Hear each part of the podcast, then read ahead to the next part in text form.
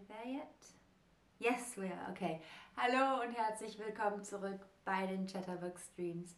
Ich bin Lena und ich freue mich, dass ihr wieder da seid, denn heute geht es um etwas ganz typisch Deutsches, nämlich die Märchen. Ich erkläre euch, was Märchen überhaupt sind und was das Besondere an Märchen ist.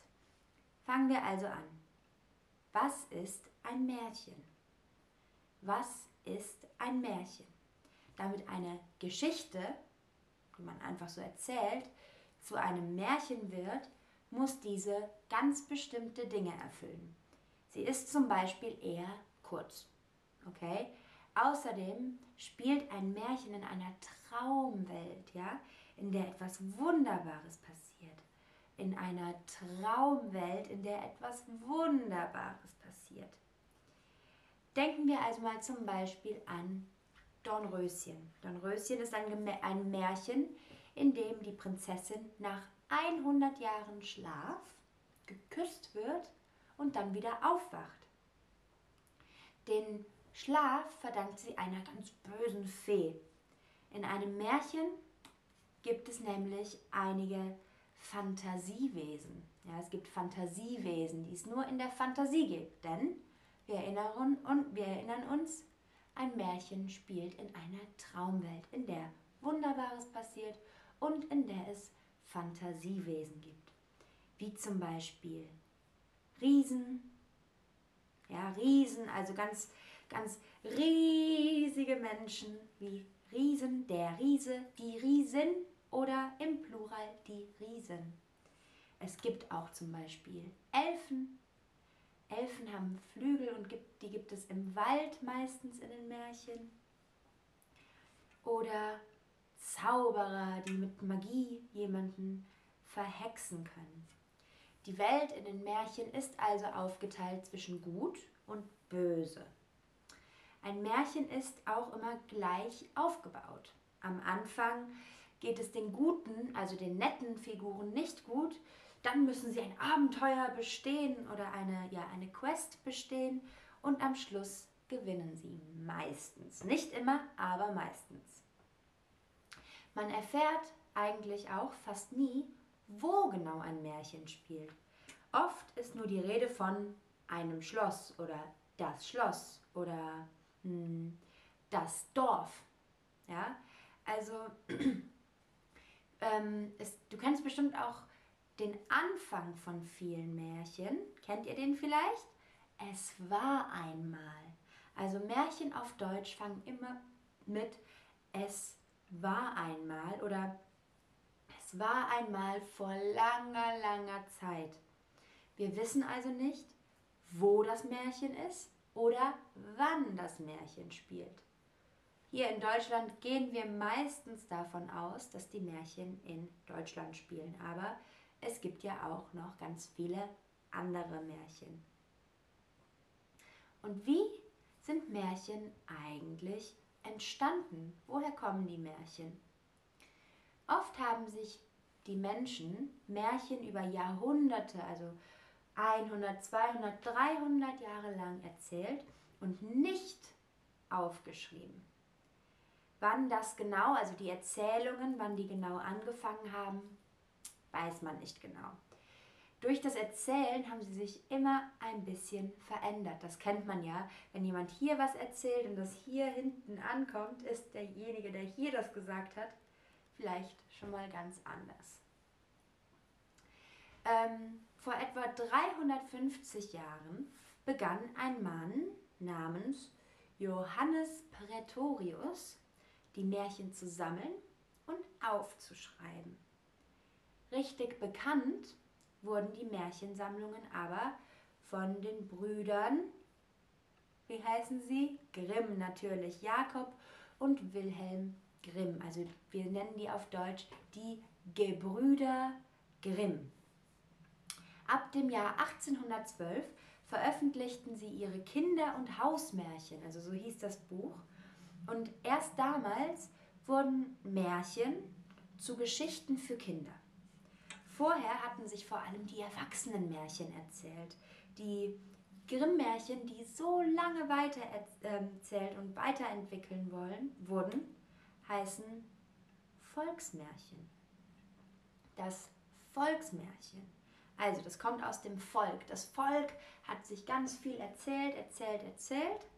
Die Gebrüder Grimm haben sie gesammelt, aufgeschrieben für Kinder.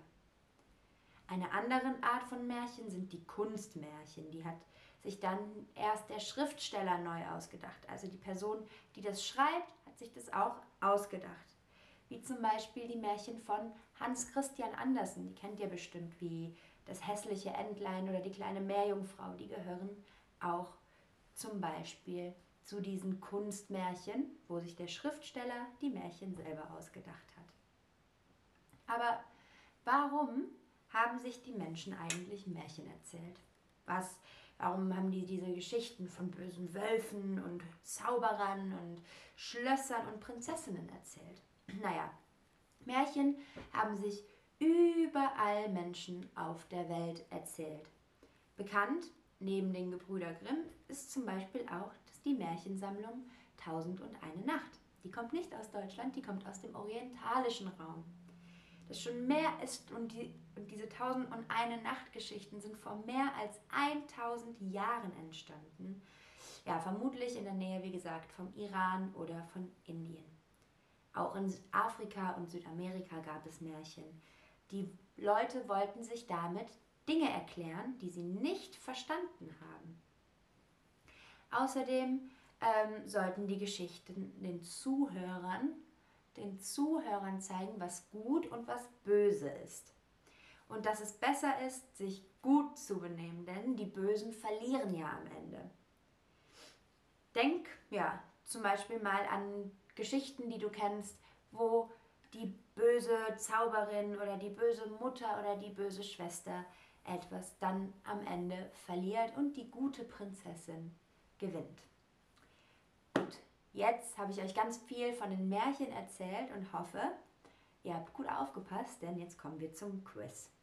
Frage Nummer 1 ist, was ist größer? Ein Riese oder ein Mensch?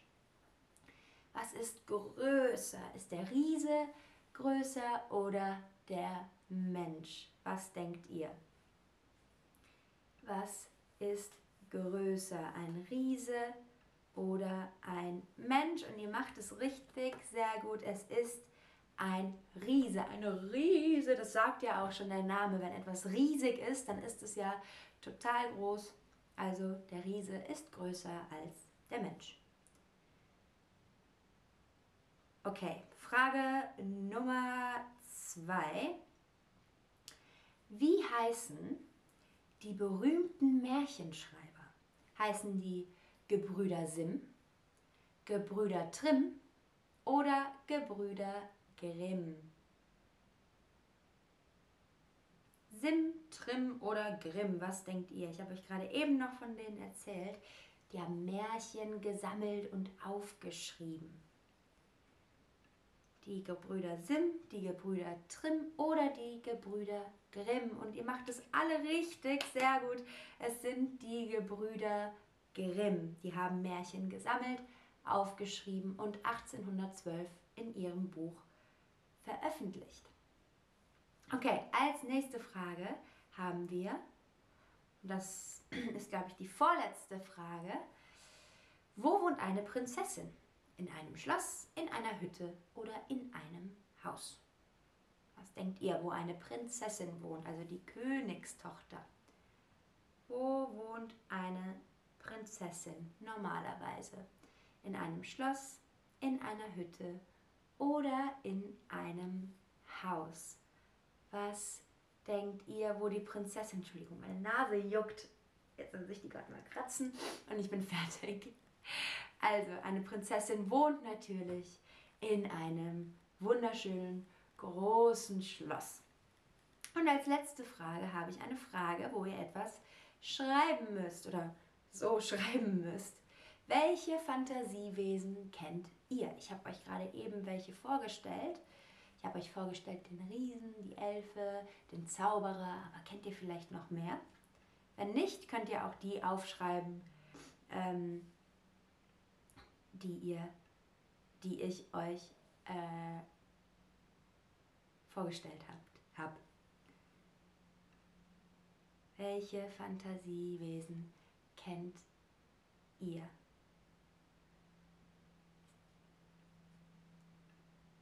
Na, okay, ich sehe gerade, hier kommt Cinderella. Ja, Cinderella ist auch ein sehr spezifisches pa äh, Fantasiewesen, aber eigentlich dachte ich eher an etwas wie ein Gnom oder ein Zwerg.